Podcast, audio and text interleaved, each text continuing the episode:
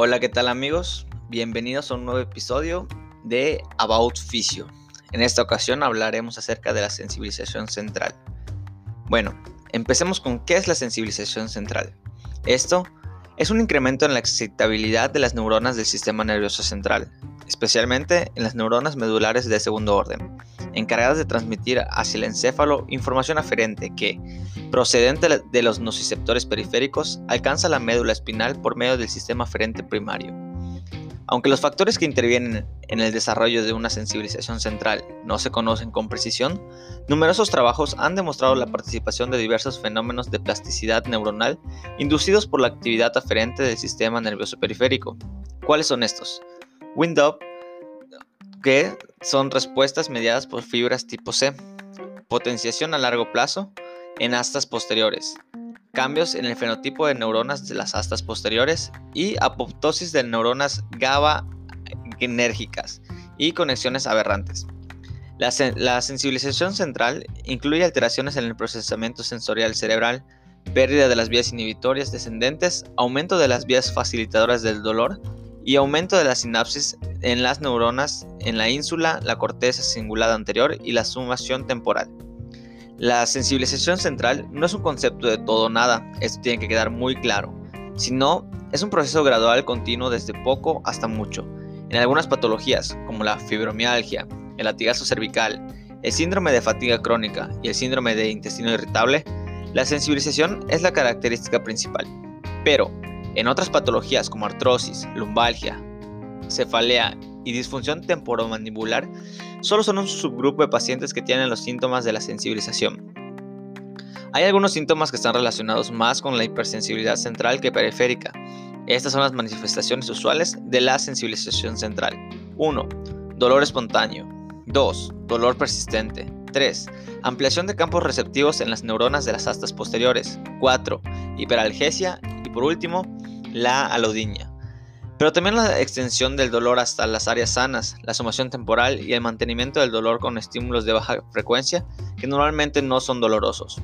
Ya que el diagnóstico de la sensibilización puede ser complicado, hay aspectos clave que podemos tener en cuenta durante la historia clínica o valoración subjetiva, que son 1. La intensidad del dolor. Los pacientes con sensibilización generalmente tienen una intensidad de dolor de moderada a severa. En la escala analógica del dolor de EVA sería mayor a 5 esto no quiere decir que todos los pacientes con dolor moderado a severo vayan a tener sensibilización. 2. Discordancia clínico-radiológica. Pacientes con gonartrosis con sensibilización central es especialmente frecuente que tengan dolor severo con radiografías prácticamente normales. Al igual que en otros grupos de población, se ha observado tejidos musculares sanos con intensidades de dolor severos. 3. Aumento de respuestas a estímulos periféricos. Los pacientes con sensibilización presentan intolerancia de múltiples estímulos físicos y factores estresantes emocionales y ambientales no reconocidos como nocivos. Hay que preguntar al paciente si tiene hipersensibilidad a luces brillantes, sonidos, olores, calor, frío, tacto, presión y estímulos mecánicos. Aunque no existe evidencia de que la, la presencia de fatiga, alteración del sueño, Sueño no reparador y dificultad para concentrarse estén asociados con la sensibilización central, sí aparecen frecuentemente en pacientes que la tienen. Ninguno de estos síntomas de hipersensibilidad generalizada es un diagnóstico del sistema de la sensibilización central, pero la presencia de varios de ellos pueden ser una pista para seguir investigando la presencia de sensibilización. La siguiente, falta de asociación entre el dolor y la duración de la enfermedad. Aunque es más frecuente que aparezca en sensibilización central, eh, en pacientes con dolor crónico, no hay, no hay asociación entre una enfermedad crónica y una aparición de la sensibilización. Esta falta de asociación entre la sensibilización y la duración de la enfermedad indica, algunos, indica que algunos individuos están predispuestos a desarrollar sensibilización independientemente de la duración de la enfermedad. Y por último tenemos la distribución del dolor. Para conocer la distribución del dolor, podemos pedir al paciente que señale en su cuerpo dónde tiene el dolor o que coloree las zonas dolorosas en un dibujo de una figura humana. Es característico de la sensibilización la amplia distribución de dolor que no sigue una distribución neuroanatómica, al contrario que en un dolor neuropático, por lo que es muy importante descartar alguna patología nerviosa durante nuestra evaluación. Sin embargo, la presencia de dolor neuropático no excluye la posibilidad de sensibilización central, y también viceversa. Algunos pacientes evolucionan desde un dolor neuropático muy severo localizado hacia un dolor difuso que no puede ser explicado solamente por la lesión nerviosa. Tanto es así que pacientes con latigazo cervical pueden tener dolor en miembros inferiores, por lo que calcular el porcentaje de superficie corporal con dolor puede ser una herramienta de screening que ayude a identificar a pacientes con una mayor probabilidad de sensibilización. ¿Cuáles son las características del dolor? El dolor es un tipo no mecánico persistente durante el descanso, desproporcionado y con respuestas impredecibles a múltiples e inespecíficos estímulos, que, son, que es un fuerte predictor de la presencia de la sensibilización. La severidad del dolor y la discapacidad que produce es desproporcionada al daño tisular o la patología que sufre el paciente, al contrario que en un dolor no susceptivo. Bueno, y ahora nos preguntamos, ¿cómo puedo detectar la sensibilización central en mi paciente? Bueno, Existen varios cuestionarios. Hay un inventario, que así se llama, inventario de la sensibilización central, que fue diseñado como una herramienta para identificar pacientes con síntomas relacionados con la sensibilización y está validado al castellano por Cuesta Vargas. En la primera parte analiza 25 síntomas, cada, cada uno de ellos con una puntuación de 0, que es igual a nunca, o 4, que es igual a siempre, siendo posible una puntuación total de 0 a 100. En la segunda parte se le pregunta al paciente si previamente ha sido diagnosticado de algunas patologías específicas. Una puntuación en este cuestionario mayor a 40 se ha propuesto como un punto de corte para la detección de síntomas de sensibilización central, con una sensibilidad del 81% y una especificidad del 75%. Su puntuación no puede ser un criterio diagnóstico aislado de la sensibilización, pero eso lo hablaremos más adelante. Los factores psicosociales, ¿cómo intervienen? Bueno, los factores psicosociales de mala adaptación pueden reflejar alteraciones en el procesamiento cerebral. Parece que el miedo y el exceso de atención focalizada en el dolor pueden aumentar la transmisión del dolor en el asa dorsal de la médula mediante la activación cerebral de las vías facilitadoras descendentes.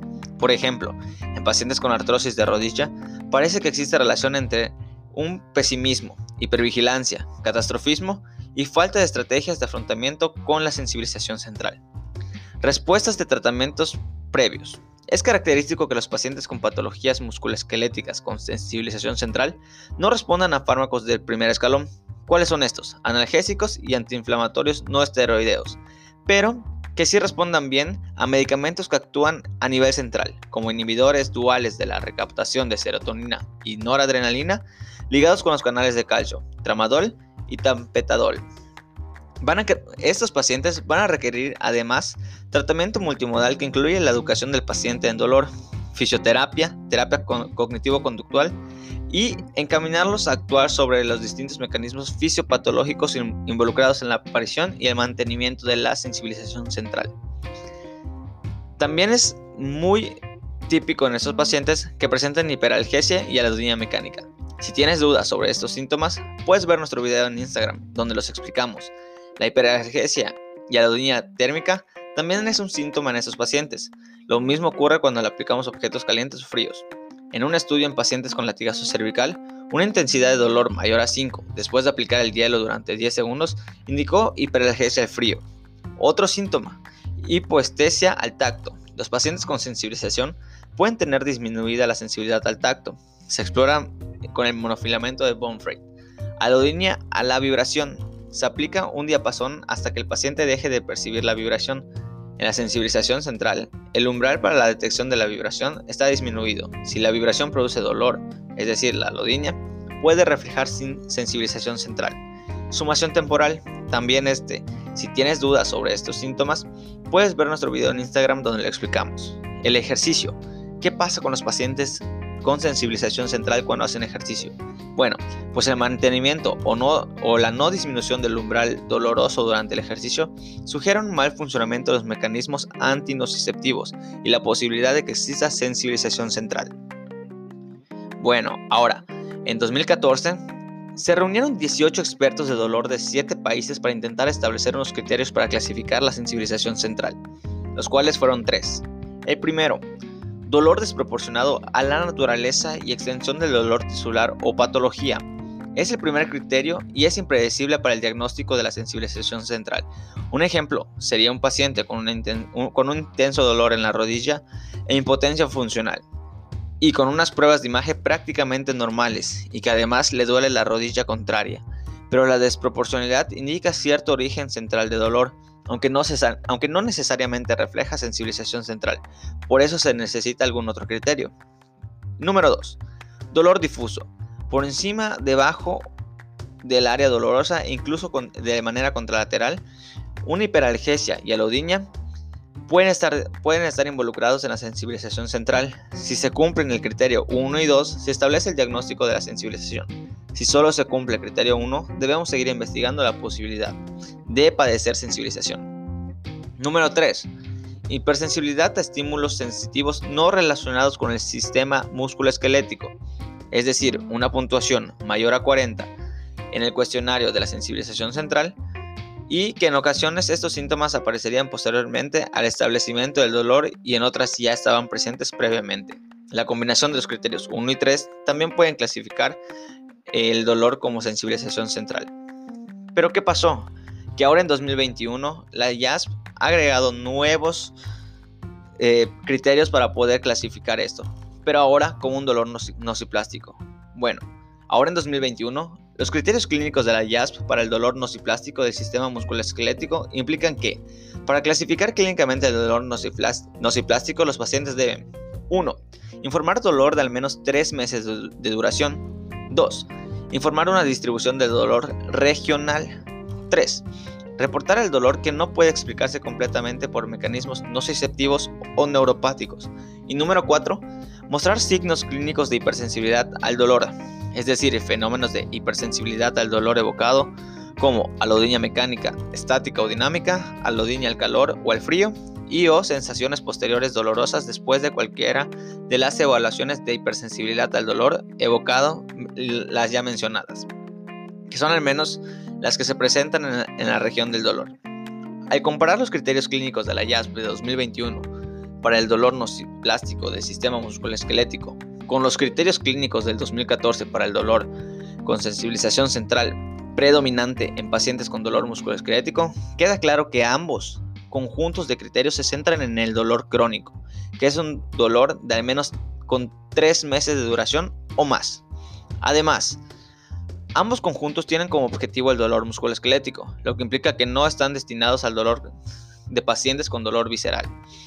En cuanto a los criterios individuales, el criterio de la IASP de 2021 informa una distribución de dolor regional, similar al criterio de 2014 de dolor difuso que se extiende fuera del área segmentaria de la nocicepción primaria. La principal diferencia aquí es que un criterio obligatorio en los criterios de la IASP 2021, mientras que era un criterio opcional en los criterios del 2014. El, requisito de excluir el dolor neuropático predominantemente como mecanismo subyacente es otro acuerdo entre ambos conjuntos de criterios. Además, los criterios de la IASP establecen que el dolor no puede explicarse por completo mediante mecanismos nociceptivos, que es una forma mucho más sencilla de lo que se pretendía en los criterios de 2014 con dolor desproporcionado. El dolor desproporcionado puede verse como una evaluación subjetiva del terapeuta, que los criterios de la IASP de 2021 han, eliminado por esa razón. Ambos conjuntos de criterios enfatizan la importancia de diferenciar el dolor nociceptivo al excluir la posibilidad de que la nocicepción sea el principal impulsor del dolor experimentado y, en consecuencia, la utilización como criterio obligatorio. Cabe mencionar que pueden presentarse más de un fenotipo de dolor. En conjunto, los criterios de la IASP de 2021 enfatizan mejor la posibilidad de tipos de dolor mixto, una diferencia importante entre los criterios de 2014 y 2021 es que estos últimos exigen signos clínicos de hipersensibilidad al dolor en al menos la región del dolor evocada durante la evaluación clínica de la lodiña mecánica, el calor o el frío. Otra diferencia clave entre los dos conjuntos de criterios es el uso de un sistema de clasificación en los criterios de la IASP de 2021, que no se incluyó en los criterios del 2014. El dolor nociplástico requiere que el paciente presente un historial de hipersensibilidad al tacto, movimiento, presión o calor o frío en, la región del dolor y aumento de la sensibilidad al sonido, la luz y los olores, alteración del sueño con despertares nocturnos frecuentes, fatiga o problemas cognitivos. Las pruebas sensoriales cuantitativas se pueden utilizar para evaluar la hipersensibilidad a la presión, el calor y el frío, pero de acuerdo con los criterios clínicos de la IASB de 2021, esto no es obligatorio. Si bien los antecedentes de hipersensibilidad al tacto, movimiento, presión, calor o frío en la región del, del olor no se incluyeron los criterios clínicos de 2014 para el dolor de sensibilización central, todas las comorbilidades de los criterios clínicos de la IASB 2021 para el dolor nociplástico se pueden evaluar utilizando el cuestionario de la sensibilización central. Por lo tanto, aunque el, aunque el, cuestionario de la sensibilización central no fue propuesto por los criterios de la IASB de 2021, se cree que en la entrevista con el paciente, la, la mayoría de los ítems del cuestionario pueden ayudar a consultar el historial de la hipersensibilidad al dolor y las comorbilidades no dolorosas. Además, el cuestionario también puede proporcionar a los médicos información sobre la gravedad de la hipersensibilidad sensorial, ya que proporciona un valor numérico. Una posible limitación del cuestionario, donde el puntaje del cuestionario se utiliza para confirmar la presencia de un mecanismo de dolor por sensibilización central predominante en los criterios de 2014, es el riesgo de falsos negativos, que los criterios de la IASP de 2021 eliminaron. Por ejemplo, los puntajes del cuestionario pueden confundirse por estilos de afrontamiento individual, con características que, que tienden a subestimarse en medidas subjetivas, lo que considera que podrían arrojar falsos negativos. En conjunto, se debe tener en cuenta que el cuestionario está destinado a evaluar los síntomas de la sensibilización central. Esto es muy importante y no pretende ser una herramienta para diagnosticar la sensibilización central. Por lo tanto, no se puede utilizar como un cuestionario independiente para la identificación de la sensibilización central predominante o del dolor nociplástico, y siempre debe combinarse con la evaluación de los criterios clínicos restantes para la identificación del dolor nociplástico. Bueno amigos, esto ha sido todo y esperamos que les guste mucho. Por favor compartan este podcast, nos ayuda muchísimo con eso y nos vemos pronto.